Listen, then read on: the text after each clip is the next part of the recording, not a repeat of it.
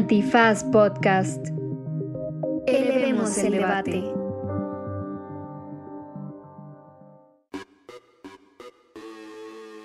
Buenos días, buenas tardes, buenas noches, bonita madrugada, o cualquiera que sea el día santo, el día de vacaciones o el Via Crucis que esté pasando usted en este momento. En esto de hecho Remix hicimos una pausa de temas políticos coyunturales para platicarles nuestras mejores anécdotas vacacionales en la Semana Santa. Harta recomendiza y les debemos muchas fotos de las cosas que contamos en este Derecho Remix. Se puso re buenazo con todo y chelita y mezcal. Estuvo muy sabroso, tuvo de repente una inmersión que parecería que era como el, el nuevo catolicismo o el nuevo catecismo más que el nuevo catolicismo, pero está muy bonito, quédense, quédense en esto que se llama... ¿Derecho? Remix. Divulgación jurídica para quienes saben reír. Con Ixel Cisneros, Miguel Pulido y Andrés Torres Checa. Derecho Remix. Bienvenidas y bienvenidos a este episodio post vacacional de Derecho Remix. Yo sigo. Tú sigues crudo, Sigo en vacaciones. Afectado. Sigo en vacaciones. Pero mira, Naciste ya. en vacaciones, yo que soy tu jefe te lo puedo decir, cabrón. No, no es cierto, eso no es verdad. El 21 de agosto es mi primer día de clases y de hecho estoy traumado. Ajá. Me estás tocando fibras sensibles de mi infancia. Eso No, que se pero a lo que me re- No, no, no, ahora te aguantas. Te aguantas mis, mis, mis- mis traumas de la infancia. Porque, No le gusta festejar su cumple. Eso porque mi, mi, mi cumpleaños coincidía ¿A ti con la tampoco? primera A mí semana de clases. Y nadie se acordaba de mi cumpleaños. Sí, a mí Bueno, tampoco me gusta hacer no yo no gusta. nací en vacaciones. No les gusta festejar su cumple, a mí sí. Festejemos del mío. Exacto. ¡Eh! No, pero a lo que me refería es la actitud que tienes, carnal. O sea, estás de vacaciones permanentes. Lo tomaré como un cumplido. Viniendo de mi jefe. Viniendo de tu jefe que no te ha corrido, entonces algo haces bien, mano, para que Exacto. eso funcione. Sergio, ¿qué es nuestro productor? Se está dando una chela en No, este momento y le tiembla la mano de, de- Lo que se oyó del hace ratito fue su chela. Ay, Dios. Este- Y se sonroja. No, pero está bien para ligarla con la fiesta vacacional, unas chelitas. No estoy totalmente de acuerdo. Esa es la actitud que hay que tener.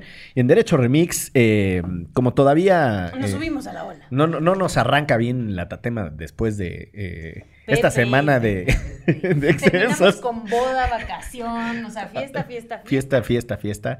Estuvo muy desmedido, pero bueno.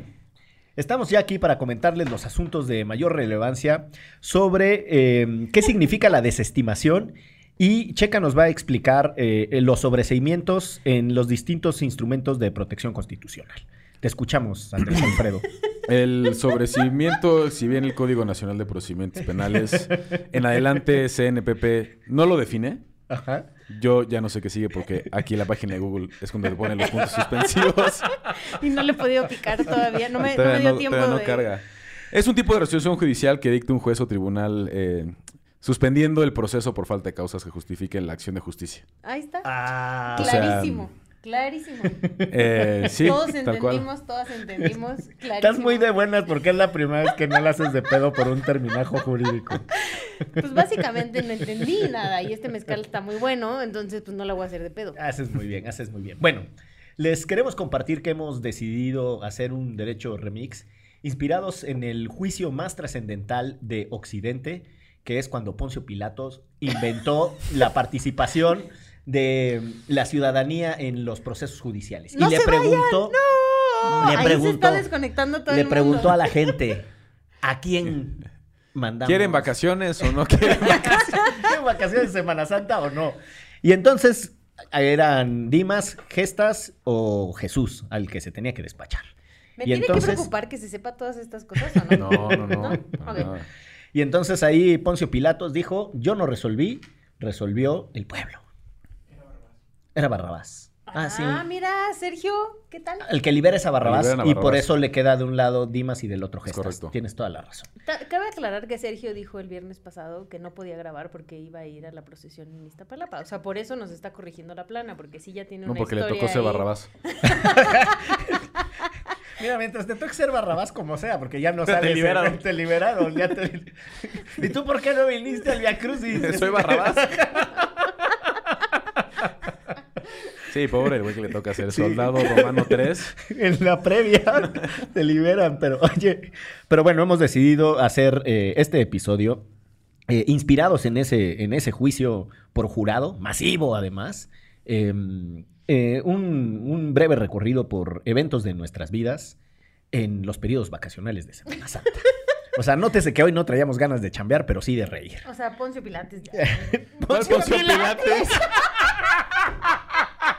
todavía traigo, todavía traigo los seis de ayer. Exacto, exacto. Pilates. Ese es, ese es el Y primo de de ahí- Poncio urge- Pilatos. Y de ahí viene, o sea, los gimnasios vienen de De ahí. ahí, Me exacto. urge. Hacía- era el primo que hacía mucho ejercicio. Me urge pasar por un gimnasio que se llame Poncho Pilates. Espérate, que casi Ay, escupo Dios. mi mezcal. Ay, Diosito lindo. Bueno, en esas estábamos. eh, ¿Qué vamos a hacer? se nos olvidó. un breve recorrido biográfico por eventos de, eh, pues de nuestras vidas, ¿no? Porque eso es lo que hacen los recorridos biográficos en el periodo vacacional de Semana Santa. Eh, ¿Quieres empezar tú, Andrés Alfredo, compartiéndonos? eh, Pues, a ver, la verdad para mí Semana Santa sí, en términos generales, es un momento especial en mi vida. Y es porque fui misionero durante siete años. O sea, siete años religiosamente fui de misiones. Básicamente religiosamente. de las que mandan a hacer Sí. playerita blanca y traen atrás Un una tiempo cruz con sí, naranja y rojo. Un tiempo sí fue, esas son las misiones de los legionarios de Cristo. Exacto. Sí, sí, Jesús, per- me has mirado a los ojos. No, ay, no me acuerdo. Es señor. Sonriendo. Has has dicho dicho mi nombre. En No, no, la ya arena He dejado mi barca. junto a ti. Deja- buscaré otro, Otro mar. Ya, bueno, ya, por el amor de Dios. Ahora sí que literalmente, por el amor de Dios, Por el amor de Dios. Sí, o sea, en realidad yo inicié yendo a misiones cuando tenía como 14 años. Iba a una escuela que no era religiosa, pero todos me caían muy mal. Y el primo de un amigo, de los pocos que tenía, Tenía hemorroides. Eh, él estaba en una escuela religiosa Ah. y era de los legionarios de Cristo y nos invitó a unas misiones. Y la verdad me gustó mucho la experiencia. Y entonces seguí regresando, pues hasta la prepa. Pero ya en la prepa, que fue una prepa religiosa que no era de religionarios, que era una prepa del Opus Dei. Yo, Ah, bueno. no sé qué está peor. yo tenía, yo tenía uno de mis mejores amigos, organizaba misiones, pero con sus hermanos y sus primos y amigos de la familia. De hecho, los papás de este cuate, Daniel, le mando un saludo al borre, se conocieron en misiones. Ay, Entonces, como que esa generación y la generación que la que seguía y la que seguía. eran la las seguía. misiones de más que lámense los unos a los otros, ámense los unos sobre los otros. No. Por respeto a la mamá y el papá de Borre, omitiré contestar esta provocación. Eh, y entonces me invitaron a ir a misiones con ellos y me gustó. Y ese grupo todavía organizó misiones que se extendieron hasta mi primero o segundo año de la carrera. Yo ya también. no, pero ya no ibas. Después, después dejé de ir. Después dejé de ir. Yo también eh, participé de tan solemnes eventos y fui tres años. Fui dos de prepa y uno de, mm, de universidad. Eh, en los de prepa fui con los hermanos maristas, que son con quienes yo estudié, y había que ir así como acá al pueblo, ¿no? Y no bañarse y que te diera diarrea sí, y la sí, chingada sí. así, ¿no? Este... Y como me acuerdo que, que sufríamos mucho con la comida y todo era muy raro, o sea, pero te estaba prohibido rechazar la comida de, de las casas a las que visitabas y luego pues, dar catecismo, todo, no, no, una es cosa una dinámica rarísima. rarísima. Ya que lo ves en retrospectiva, es muy raro. Es, y además eh, es muy paternalista, ¿no? Pensar que porque tú eres un niño rico, bien alimentado, tienes mejores condiciones para hablar de la vida, porque no solo, no, solo hablar de Dios. Das consejos y cómo tienen que llevar su vida familiar O sea, y yo- marital a personas que han vivido más que tú y que además tienen mayor resiliencia. Es, es raro porque también hay... por ejemplo, en el caso de las, de las comunidades a las que yo fui cuando iba en la prepa, eran las comunidades las que pedían que fuéramos, entonces a través de diferentes párrocos se llegaba a la conexión y, e íbamos. Muchas de esas comunidades no tienen sacerdote, entonces depende de los misioneros organizar los eventos de Semana Santa, entonces son importantes para la comunidad. Eh, pero pasa esto que dice Miguel, en donde de repente puta, tú tienes 15 años, 16 años, no sabes nada de la vida, chamaco enclenque, y estás enfrente de una familia diciendo como, no, entonces hay que perdonar a tu esposo si se portó mal. Y tú no sabes lo que significa se portó mal. Qué chingados. Tú no sabes qué significa si hubo o no hubo, hay un tema de violencia, le puso No, el no, cuerno, no, no, es tienes idea. Y tú estás ahí de, de buena fe, predicando un- una buena La enseñanza. palabra del Señor. La palabra del Señor y la tolerancia el respeto, que son valores que no creo que estén mal, pero de repente esa distorsión dices, pero ¿por qué yo tenía 16 años y le estaba diciendo a un señor que tenía cuatro hijos que, que su hija la perdonara y que no sé qué, no sé lo que es ser papá, no sé No, el, no, el pues, entorno? pues, te sigo. Y es, es, bueno, para mí fue muy revelador ya después, en la, más adelante en mi vida, y esa fue de las razones por las que dejé de ir. De decir, híjole, no, pues yo no tengo la autorización para hablar de esto con, con nadie, ¿no? O sea, No, no, totalmente. Bueno, y en mi caso, después de mi Poncio Pilates, se pueden dar cuenta que soy la menos, este, la que menos puede hablar sobre religión, pero em, yo en una época de mi vida quise ser este, católica, porque pues, quise ser católica. mi, mi educación era al revés, ¿no? O sea, estaba muy mal ser católico. Y entonces mi papá le decía a mi mamá, a ver, porque yo, mi mamá estaba, bueno, parada de los pelos porque este, yo quería hacer mi primera comunión, ¿no? Yo solita, porque evidentemente veía que alrededor la gente hacía su primera comunión. Entonces yo Y quería te, y te daban regalos justo. y, y no, ¿eh? O sea, yo sí quería como Uh. pertenecer a ese, a ese círculo. Y o sea, entonces... ne- nerd desde chiquita. Desde chiquititita. Y entonces mi papá le dijo a mi mamá como, a ver, Lupita, tú y yo somos bastante hippies come flores, la dejamos hacer lo que se le dé su chinga gana, este, tiene muchas libertades que otras personas no tienen. ¿Cómo crees que se va a rebelar en contra de nosotros? Siendo religiosa. Esa es su manera de rebelarse en contra de sí. nosotros. Estoy de acuerdo. Y entonces hice mi primera comunión y después entré a una escuela privada en Hermosillo, Sonora, el Instituto Vanguardia, al cual no le mando saludos, pero a mis amigos del Instituto Vanguardia sí les mando saludos. Saludos a los amigos, pero no al director. Exacto. Muy bien. Donde además yo estaba becada y, y esas cosas horrendas, este, de cuando, un- cuando uno está becada en una escuela tan, tan fresa como esa, me tocó ir a un par de retiros, que no era misiones, sino eran Mm. otras cosas donde a nosotros nos educaban como en el catolicismo. Y la neta es que sí sientes una comunidad como bien linda y la madre y los misioneros, y- pero ahí yo no es como que yo fuera a dar cátedra, al contrario, me iban a enseñar cómo era lo que sufrió, lo que sufrió Jesús esos días y, por lo que hizo comer. por ti. Exacto, y cómo lo hizo por mí. Y fui un par de años y ya después dije como, no, creo que me quiero revelar de otra manera. Esto de Muy la bien, muy bien. No ¡Vive el punk! no es para mí. ¡Arriba la rebel! Arriba la rebel. Y entré a la rebel y dije, Sí. ¡pum! Me metí a otra religión de otro tipo. Y ahora profeso la pumamanía. Oigan, lo, lo que sí es cierto, y a lo mejor este dato no me lo creen, es verdad que el número de feligreses católicos ha disminuido Sí. en el mundo, pero el número de personas creyentes de algún tipo de Sí, sí, religión sí, ha ha aumentado. aumentado. En, Sí. en ningún momento de la historia hemos tenido tantas personas creyentes en algo como ahora. Exacto. Pero a mí mis hijos Fíjate, me a mí eso me lo dijeron en la Divinity School, que es una escuela que estudia religiones en Órale. Yale. A mí mis hijos me preguntan como, ¿nosotros creemos en Dios? Pues yo no, ¿y tú? ¿Cómo? Así lo que no, vengo- mijito, cree en el SAT. Ese sí va a venir por ti. Ese sí puede venir por ti y traerte muchos problemas en vida. Deja Pero- tú después de la muerte. Pero bueno, eh, déjenme los convoco a que regresemos al tópico que nos habíamos comprometido, que era remembranzas de nuestras vacaciones, no nuestros traumas religiosos. Oye, no, pero en, mi tra- en mis vacaciones, porque más te ibas en Semana Santa, justo en esas vacaciones, y comías, este, verdura, bueno, en estas cosas verdes, acelgas, cosas así. La de Sonora. Oye, Sí, estas cosas verdes ahí en Sonora, pura carne. Te lo juro, yo tengo un amigo de Sonora que dice que de niño su familia le, decían- le decía en los restaurantes, no, hijo, la verdura que ponen ahí es solo para decorar la carne. Eh, coincido, Hoy coincido tu amigo tiene hipertensión y problemas de colesterol. Yo no, pero pues teníamos que solo comer acelgas y comer como comió Jesús y nos lavaban los pies y nosotros le lavábamos los pies a otra persona y no sé qué, unas cosas. Y esas eran, o sea, dos años en Semana Santa, esas fueron mis vacaciones, lavándole los pies a un extraño. Y además a mí que tengo mucho issue con la limpieza. Ti- Tiene un híjole, simbolismo bien especial el, Sí. el- el lavado de pies El lavado de en el pies. catolicismo. Me queda clarísimo. O sea, entiendo que a lo mejor no te gustó güey, un, un ojito de pescado. Un ¿no? Juanete. No, un juanete así que parece hasta otro dedo, ¿no? Una, una uñita enterrada ahí sangrante. Pero el- en el catolicismo es así como el momento de, de la de mayor humildad casi en la vida de Jesús, el decir, yo como hijo de Dios Le voy a lavar los le pies. voy a lavar los pies a mis discípulos, sabiendo incluso que algunos me van a traicionar en menos de Un día. Me voy a dar la vuelta y tómala la puñalada. Pero, está bien raro el guion, ¿no? Porque le dice, tú me vas a traicionar, ¿no? Señor, ¿cómo crees que yo te voy a traicionar? Y luego lo que uno piensa es, si ya sabía que lo iba a traicionar, Ah, sí, sí, ¿por qué sí. no se fugó?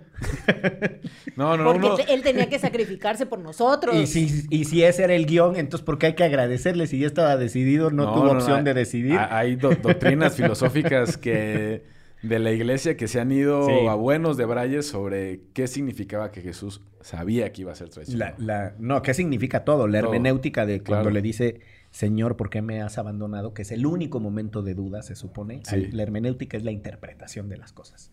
Y hay mucho sobre esa madre. Pero bueno, tú te pasaste dos años de vacaciones lavando los pies. Ajá, y no me pareció tan chido. Y comiendo... Dos años de vacaciones. 700 días y que lavando pies. Corazón no te Le gusta. faltó un año para llegar al, al bonito libro de Julio Verne que se llama Tres años de vacaciones. No, no, no. Y pues sí, comiendo selgas y así, y una es carnívora, pues tampoco estuvo chido. y un chingo de frío y. No, no, no. Pues eso son Pero casi ¿sabes las qué? misiones. O sea, pero, o sea, no- pero nosotros no íbamos como a la comunidad a dar el mensaje como checa, sino nada más era como lo que uno tendría que vivir como Jesús lo vivió en ese momento. Y sí se hacían cosas bien bonitas, pero también había de estas otras cosas donde este, de ahí salieron familias, evidentemente. que en la noche oías cosas acá raras de qué está pasando ahí. Ay, Dios, casi me ahogo. Que ahí sí no era como la Virgen María, que fue el Espíritu Santo y nadie supo, no. Uno escuchaba que ahí había algo. Te digo que Así no fueron mis misiones. eran misiones de Yo sí lo aclaro.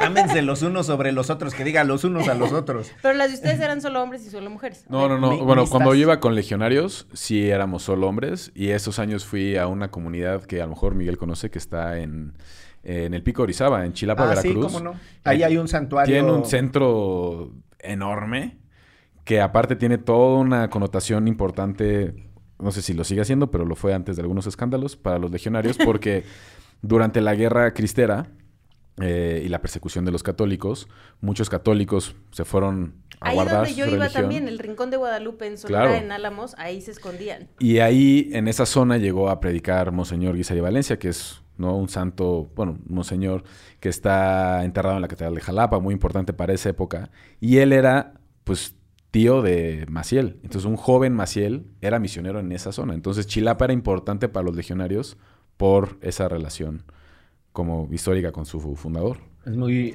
es, muy bonita esa zona. Entras por el municipio de La Perla y entras hasta las faldas de, de lo que se conoce como la sierra del volcán del Pico de Orizaba y las propias faldas del volcán. Eh, y son unos paisajes de neblina hermosos. Es, es un lugar, Sí, es un lugar alucinante. alucinante, sí. Me gusta, me gusta la también, palabra. fíjate, cáiganle, cáiganle. Poca gente va a Sonora, pero cuando vayan, vayan allá. Bueno, ahorita está re feo, la verdad, no vayan. Están duros los por- plomazos. Exacto, por ahí es donde mataron a la, la familia Levarón, así que yo no recomendaría que vayan ahorita, pero está re bonito. Pero en algún momento. Pero bueno, si ustedes eh, lograron superar este, esta, Este desmadre religioso. esta inmersión religiosa, eh, han llegado al bonito momento en donde vamos a confesar, apropiándonos de, de los cultos y los rituales eh, católicos, bueno, los sacramentos, porque la confesión es propiamente un sacramento. Em, ahora los años en donde no estuvimos inmersos en esas cosas.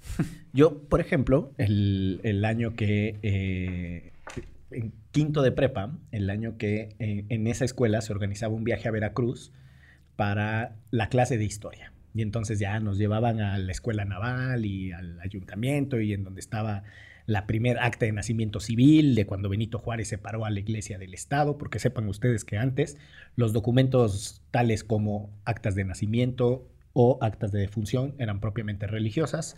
Este es uno de los pocos países extremadamente laicos, gracias a San Benito Juárez. y entonces... Eh, esta- más risa de lo que debería. Bien ñoño. Y entonces está... Nada, todo eso está ahí en Veracruz. Te explican las invasiones eh, de los Estados Unidos, ¿no? Que por qué es la cuatro veces heroica ciudad y puerto de La Veracruz. 4T pensé. No, no, no, También espérate. Huitláhuac. También te, habla- te hablan de que algún día te va a gobernar Cuitláhuac García, ¿no? Desde aquel entonces ya sabíamos que iba a llegar ese momento.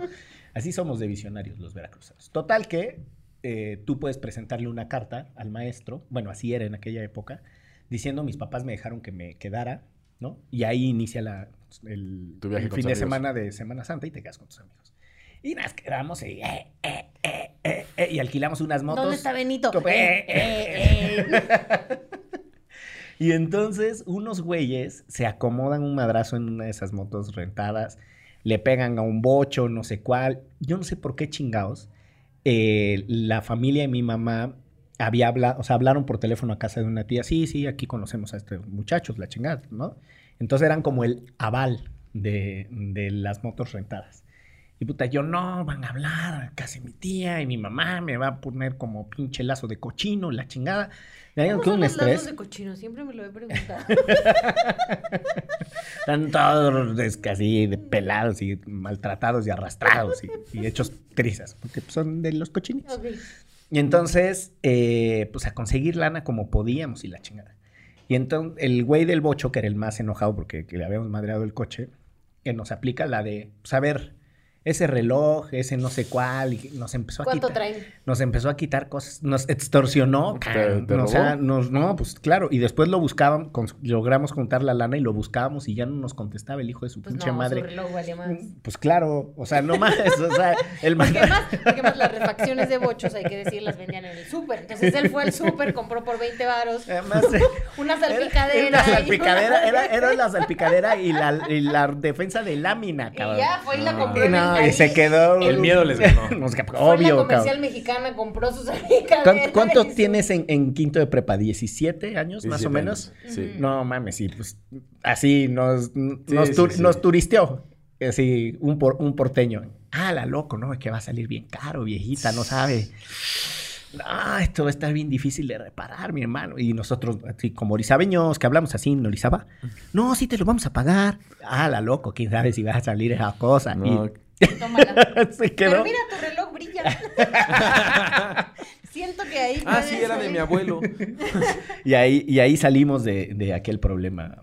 eh, pues sí, con, con un saldo negativo, pero con nuestra libertad, ¿no? Pa, porque nos dijo, no, a ver, que llamar a la policía y todos, no, le vi todos pedos, porque además ese era el tema. Llevamos como tres días en la fiesta, ya se te va acumulando el cansancio y pues ya, era un desastre. El cansancio y el alcohol. Eh, sí, bueno, sobre todo.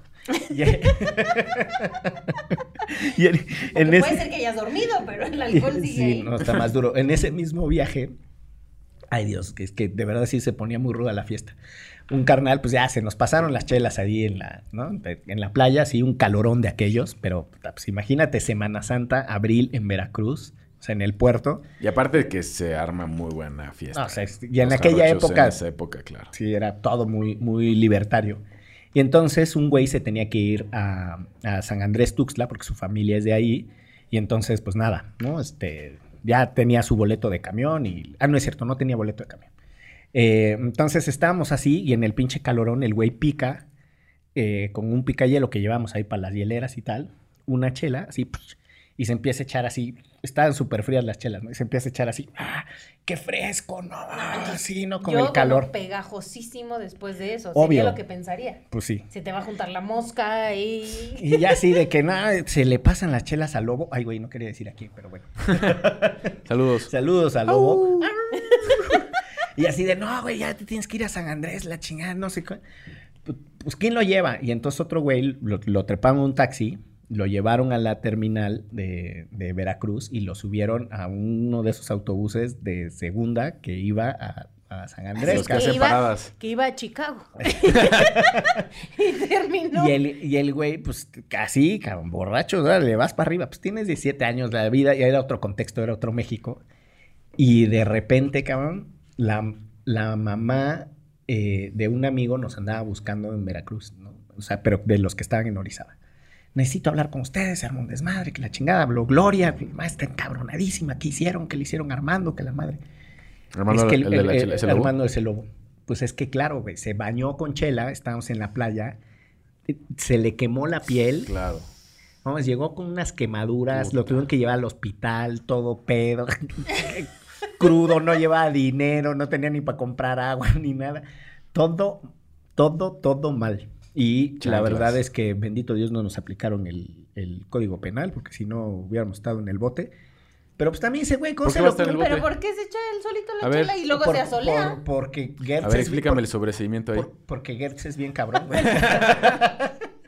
es que lo que no les dije es que era Armando Toral Gertz.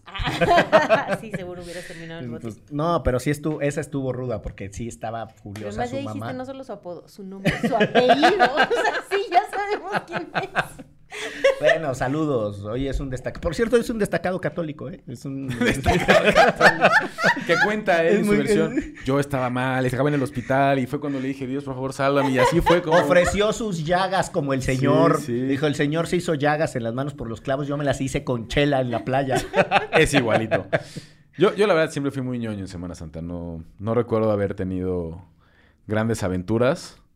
Creo que sí, la única Semana Santa que tengo presente que haya salido, quizás los 16 años, 15 años de mi prima Diana, cosa como familiar y así. Pero no, mi hermano sí era de Semana Santa la tenía reservada para ir a echar desmadre a Acapulco. Un saludo al abogado. No, algo así. Hoy un destacado abogado. un ¿no? destacado abogado Este- que se entrenó violando la ley en Eso Acapulco. dice. Eh, pero no, generalmente me quedaba aquí. ¿Tú, Ixchel? No, yo sí, porque ya después cuando dije, no, pues creo que los retiros no son para mí, ¿no? este, pues en Sonora es muy típico que uno se va a dos de las playas muy Guatambito famosas. es una de esas, No, ¿no? Guatabambito es más hacia el sur. San Carlos Pero es y San Carlos y Quino, que son los que están cerca de Hermosillo. Pues teníamos un amigo que tiene una casa en Valle de Quino y pues ahí Ah, qué boni. mis primeras pedas terribles, de esas que acabas, eh, que no sabes cómo acabaste en una cama toda rayoneada con cosas de estoy bien peda en la frente y así. Yo siempre me pregunto cómo la gente no se despierta. A mí nunca me ha pasado algo así. A mí sí me pasó esa vez. Hay fotos y se las enseñaron a mi mamá. Que Diosito mi mamá Oye, ¿y ¿no, que no, además- no las querrán ver nuestra audiencia? Puede ser que las tenga por ahí. las. Porque más si fue de mis primeras grandes pedas. Un saludo al Fish, que por cierto lo acabo de ver, lo quiero mucho y es seguramente... ¿El Fish es el autor del graffiti? El Fish es mi mejor amigo y estoy segura que es el autor del graffiti. Porque Su madre pa' mejor amigo. O sea, pero además, no solo del graffiti, sino de la foto. O sea, de dejar evidencia que yo había estado pedísima en una playa en Valle de Quino y enseñársela a mi mamá. O sea, sí, él y otro amigo, el Swain, al quien también le mando saludos, fueron quienes se la enseñaron a mi mamá. ¡Mira, su hija bien peda! Y yo, güey, eso no se hace. Toma así, perfecto. Es mejor que la primera comunión. Hija, esto estuvo bien. Esto estuvo bien. Mejor peda que Estoy orgullosa de ti. Pedismo, sí, comunismo, no. Catolicismo, no. Catolicismo, no. catolicismo, sí, el- el comunismo sí era lo nuestro. No, yo sí era bien. El otro día en una comida familiar mi papá contó, o sea, estaba su primo, ¿no? Se quieren mucho, son más o menos de la misma edad, crecieron juntos y estaban platicando, mi papá estaba muy contento y estaban contando historias, las generaciones de hoy, no sé qué. Entonces mi papá me dice, bueno, les voy a contar esta historia, pues está tierna. Y entonces una historia en la que mi papá recuerda en la prepa que me fue a recoger, ¿no? A una fiesta y que yo me subí al coche muy angustiado. Yo no, yo no me acuerdo de eso, así que puede ser falso. Y que mi papá me dice, no, pues, ¿qué pasó, Andrés? No, no, pa, es que tomé. ¿Qué te quiero ahora Y que mi papá, y que mi papá como que, no, fue muy serio. Mi papá fue muy estricto con esas cosas. Pero ya en la, en la reunión con su primo, no, hombre, ¿te imaginas tú y yo cómo nos poníamos cuando teníamos esa edad? Y yo, ¡ah! ¿Qué? ¡Me engañó! Me engañó, caí. Y sí, la verdad, yo, yo muy pocas veces hice lo que hacía Daniel. Un saludo. Un saludo a Daniel. Eh, pero hubo una que fue mi graduación de prepa, que no fue en Semana Santa, pero estaba borracho, entonces es parte de la temática. La Sí, hay Y- una conexión. Y me puse muy, muy borracho, o sea, pero de que agarré un, un, este, micrófono inflable y me subí al escenario y cosas así que de verdad nunca hacía. Y mi papá estaba sentado en la mesa y me veía así. Pero más con Est- tu papá. O Sí, sea, estaba yo mi con, familia, Yo con mi familia, vinieron- con mi mamá y con mi papá nunca me he puesto así de... O sea, no me conocen en ese... Digámoslo así. No me conocen Solo en hay... ese rubro. Este, Pero Lupita, cuando escuches este podcast, Exacto. todo Ajá, es actuado. Lo siento. Pero hay testigo, ¿no? Este, hay registro visual como esa foto. Pero tú dijiste, no, si se editó con Paint. Exacto. Ay, mamá. No, entonces pues ya. Estaba muy, muy feliz, muy borracho ese día. Y era para el Mundial de Sudáfrica 2010. Ese fue el año que me gradué de la prepa. Diosito Miguel ya iba joven. en su tercer doctorado. y, y entonces estaban repartiendo las crayolas que te ponías en la cara. Ah, ¿no? claro, que te... La banderita. La banderita. En el entonces, cachete. Exacto. Me senté en la mesa al lado de los chilaquiles. Mi papá estaba ahí como Ya, Andrés, ya es hora de regresar a la casa, ¿no? Ya te divertiste. Y en eso me sirvo mis chilaquiles, así, me siento como puedo. Y se me cae mi crayola en los chilaquiles y me cuesta trabajo sacarla, embarro la crayola de salsa y la saco. Mi papá me dice, Andrés, ¿qué es eso? Es el mundial, pa. la bandera de México. Ahora con salsa verde. Sí, ahora, ahora más verde que de otro color, porque era la playera del local. No, y ya después llegó el hermano de, de Borre, mi amigo, y no sé cómo logró convencer a mi papá de que me dejara ir al after, pero fui. Es muy Oye, divertido. Unas vacaciones de Semana Santa fui a dar a Real de 14. Es más o menos común para... No, hombre, y ahí se dan otras cosas más los- fuertes. sí, se pone, se pone punk. Ahí también uno ve a Jesús. También uno Si ve a Jesús si en el quieres, desierto. lo ves, No, sí, lo no. ves, te habla, te abraza. Te cuenta por qué, si Todo, sabía ¿no? que lo iban a traicionar, no huyó. Tal cual, tal cual, te da toda esa información. Y entonces, eh, la policía pues ya se la tiene súper hecha para extorsionar a los güeyes que andan ahí. Nosotros nos quedamos unos días en los hotelitos, que además se llena, en aquella época, hablo como si el mundo no hubiera cambiado, en aquella época se llenaba de muchos estudiantes de la zona y muchos de ellos eran estudiantes que estaban en Monterrey, como era mi caso. Y entonces, pues nada, eran unos pinches fiestones en el pueblo tremendos. Y después nosotros bajamos al desierto y la policía, que es este- el pueblo de Está arriba. cazando. El pueblo de arriba es Real de 14. Es que como era- Guanajuato. Bajas y a el- estación ba- Guatri, bajas ¿no? estación 14. Ajá. Ajá. Y este, que es eh, propiamente eh, donde pasaba la línea del tren. Y pues nada, nos met- te baja una camioneta, te bajas en unos wheelies en- sin ninguna condición de seguridad ni nada. Y ya. ¿Qué eh, son unos Willy? son un Pues tipo de como- jeeps. Ah, Sí, Camionetitas así, pero tienen, son muy famosas por el tipo de tracción que tienen y la suspensión. Son hechas como para son como para desierto. Ok. Ajá. y zonas inhóspitas. Muy Y, bien. y entonces, pero Te aquí. imaginé acá como a rapel así aventándote. No, no, no. No, pero que, es- que eso podría ser más seguro, porque vas en los wheelies y van. Luego no al- tienen techo, no- luego no tienen puertas. Así, y tal cual. si te volteas, puta, Ya vale más. ya valiste. Y, y van Y así al, al pie del, del desfiladero, porque vas bajando una parte suficientemente alta para que haya unas barrancas de 25 metros. O sea, Órale. es toda una aventura. Pero bueno, ya nos dejó ahí el jeepcito, empezamos a caminar en el desierto. Estábamos ahí en el desierto y de repente, pues la policía, te, insisto, ya tiene la técnica para la extorsión. Muchachos, ¿qué hacen aquí? No, pues venimos a acampar y todos así pasadísimos, ¿no? No, este, a ver, ¿qué traes ahí? No, pues nada, ¿no? Y entonces agarra un güey a Oscar y le pide así, enséñame las manos. Y le dice, a ver, ¿a qué huele esto? Y le dice, este güey, pues a fiesta, ¿no? Hace rato el día de fiesta aquí en la Casa Criatura, ¿eh? Quiero hacer un comentario. de, a paquetaxo de quexo. Ah, no hemos hecho corte. La producción haciendo su trabajo interrumpiendo media conversación. Vamos a un corte historia. porque esto es... ¿Derecho? Remix santo.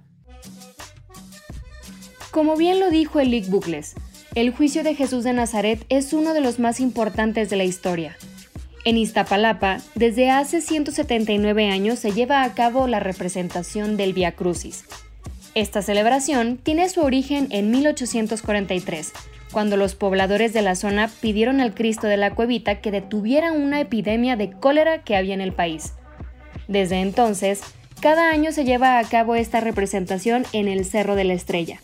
Durante la pandemia, la actividad fue a puerta cerrada, pero para este 2022 nuevamente se permitió el acceso al público y se calcula que aproximadamente millón y medio de visitantes acudieron al evento. El actor que representa a Cristo debe cumplir con criterios muy rigurosos. Ser originario de uno de los ocho barrios de Iztapalapa, ser soltero, sin hijos, sin adicciones y tener un comportamiento básicamente ejemplar. Como dato curioso, el actor que representa a Barrabás en esta edición fue sustituido porque no cumplió con el pago de sus cuotas patronales. Parece chiste, pero es anécdota.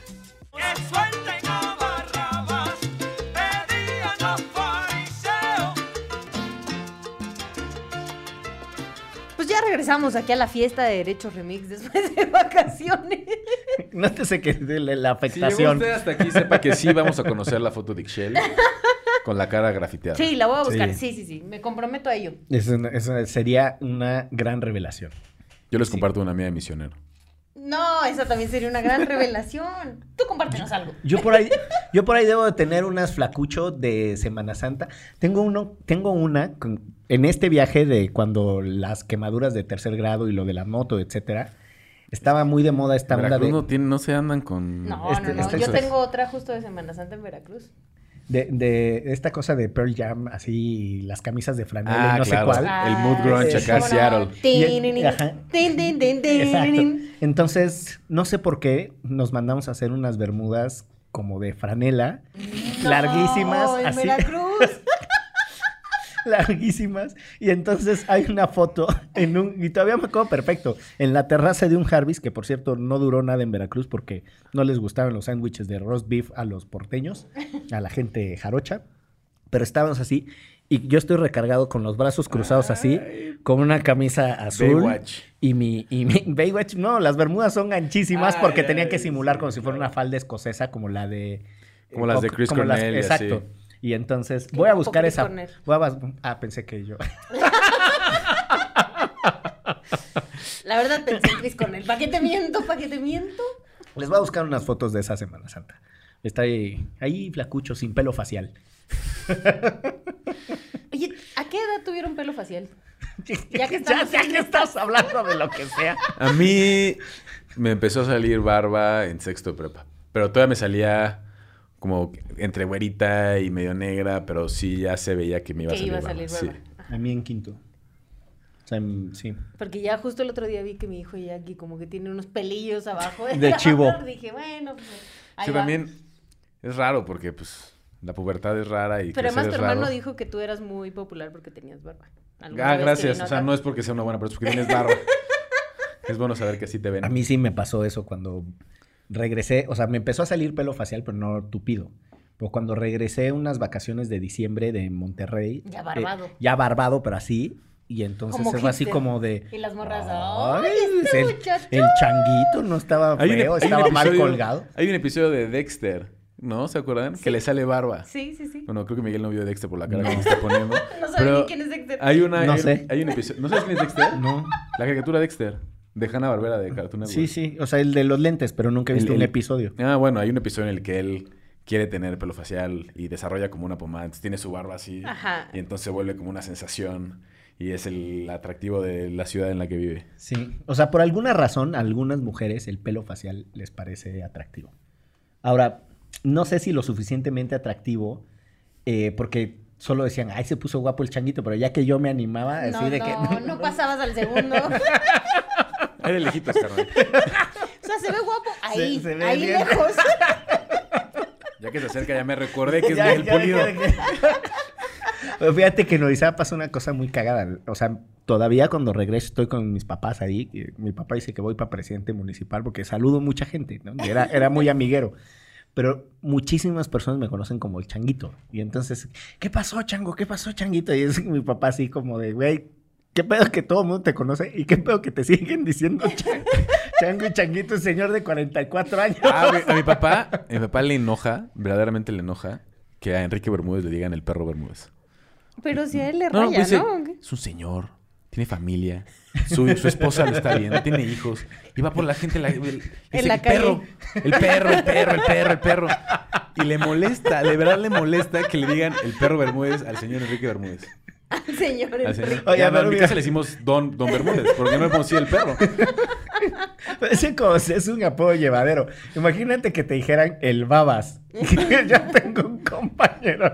Al del cual no vas a mencionar su nombre ni su apellido. ¿no? Pero ese sí no. Pero, o sea, imagínate que le dicen el babas. Entonces, Sí, no, todavía ha pasado como en encuentros así de bautizos de hijas y hijos de amigos y, y así de, ¿qué pedo babas? Y yo, no mames, ¿qué, qué pinche apodo. Está Así, feo, está feo, está feo. Lo bueno Se es que a mí sí me gusta Chelagüera. No, pues sí. si me ven por ahí, pues, salúdenme así, no tengo pedo. Sí, a mí ya cada vez menos. En la Ciudad de México tengo muchos más apodos asociados a mi apellido. Ajá. Derivaciones. o sea, Pulis. pulich. Pulitzer. Es muy común que Y la gente... incluso te dice pulido mucha gente. Mucha gente también me dice pulido. De hecho, sí. De hecho, es bien raro porque aquí en Casa Criatura la gente me dice Miguel. Y eso sí es el único espacio laboral en donde me ha sucedido. Fíjense ustedes. Sí, yo te digo Miguel. Yo también. Pues sí, pues pasa que así me llamo, fíjense. Malo que me, malo que me dijeran Josué, ¿no? Manuel. Bueno, yo tengo, yo sí tengo una- un amigo mío de la secundaria que yo jugaba fútbol con él en una academia y luego coincidimos en la secundaria y todo el mundo le decía Mike. Mike, Mike, Mike, Mike, Mike, Mike, Mike. Y ya nos toca compartir salón. Luis Gerardo, presente. ¿Cómo, güey? ¿Tú te llamas Mike? No, me dicen Mike. ¿Pero por qué te dicen Mike si te llamas Luis Gerardo? No sé, así me han dicho siempre. Sí Nunca he pasa. preguntado por qué. Sí pasa. Y fue Mike toda la secundaria, toda la prepa y se llama Luis. Es verdad, te lo prometo. Está mamón. Sí pasa. sí este pasa. episodio sí ya. Ay, Dios, es que estuvo muy pesada la Semana Santa. Ustedes Eh, disculpen. Si van a salir de Semana Santa, este, no, no, No, se no a excedan. el próximo año, ¿o qué? Porque Pues en algún punto de su vida me refiero. Era una Si recomendación. escuchan este podcast como por ahí de agosto. Era una recomendación eterna. Si en algún momento van a salir de Semana Santa, tengan cuidado con los excesos, porque sí causan eh, afectaciones neuronales y después la sinapsis entre los eh, hemisferios del cerebro no se da muy bien. Y le dice Poncio Pilates a Poncio Pilates. sí, He- Herodes Yoga.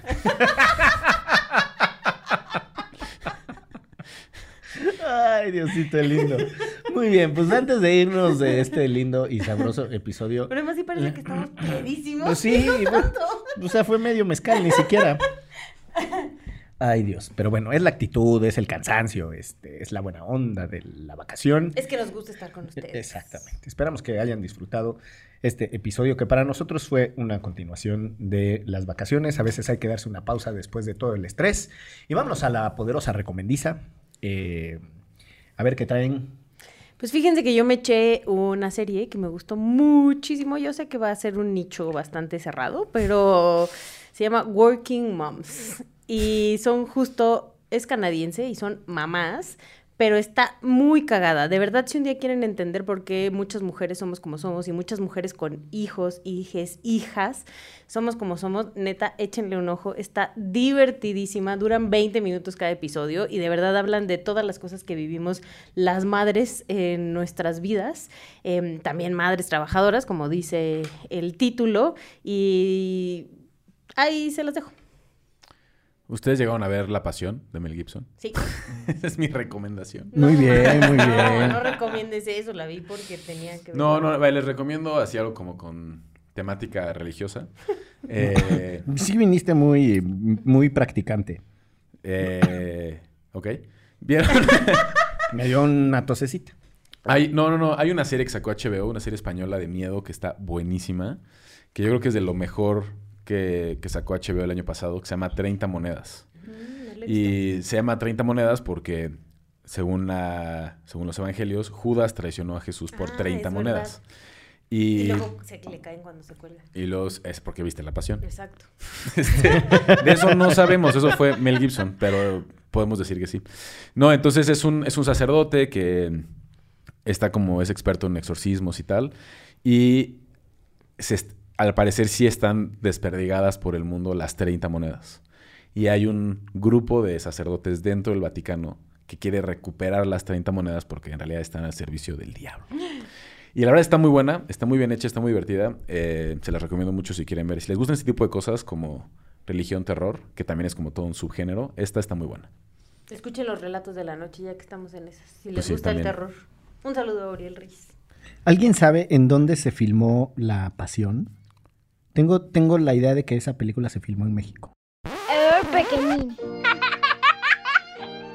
Para que no te quede la duda, Lick Bucles, La Pasión de Cristo se grabó en Italia y la película de Mel Gibson que se grabó en México fue Apocalipto. Puede ser así como Baja La California. del curandero se, se filmó en Catemaco. Eso sí.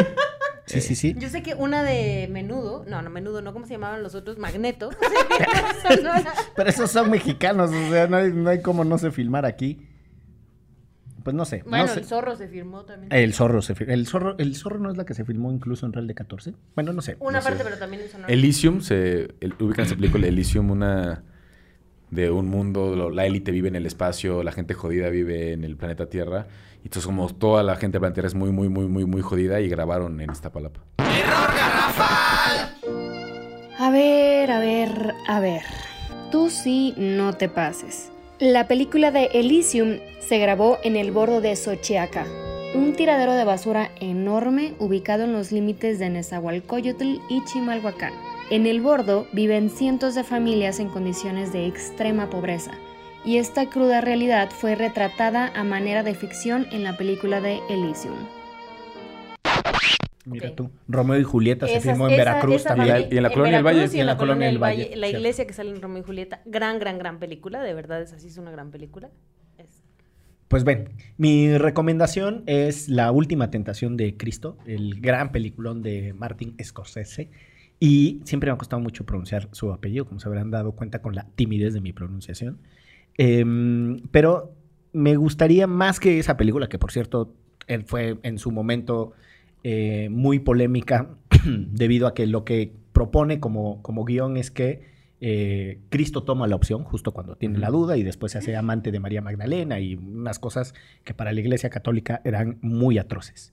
Y eh, en Chile, que es una de las constituciones que reconocía, entre otras cosas, al catolicismo como la religión de Estado y que además tiene unas implicaciones de- del vínculo entre, igual que en Argentina y muchos otros países, para que valoren la laicidad mexicana. Pero bueno, eh, en Chile hay un caso que llegó a la Corte Interamericana de Derechos Humanos, que se le conoce así, el caso La Última Tentación de Cristo.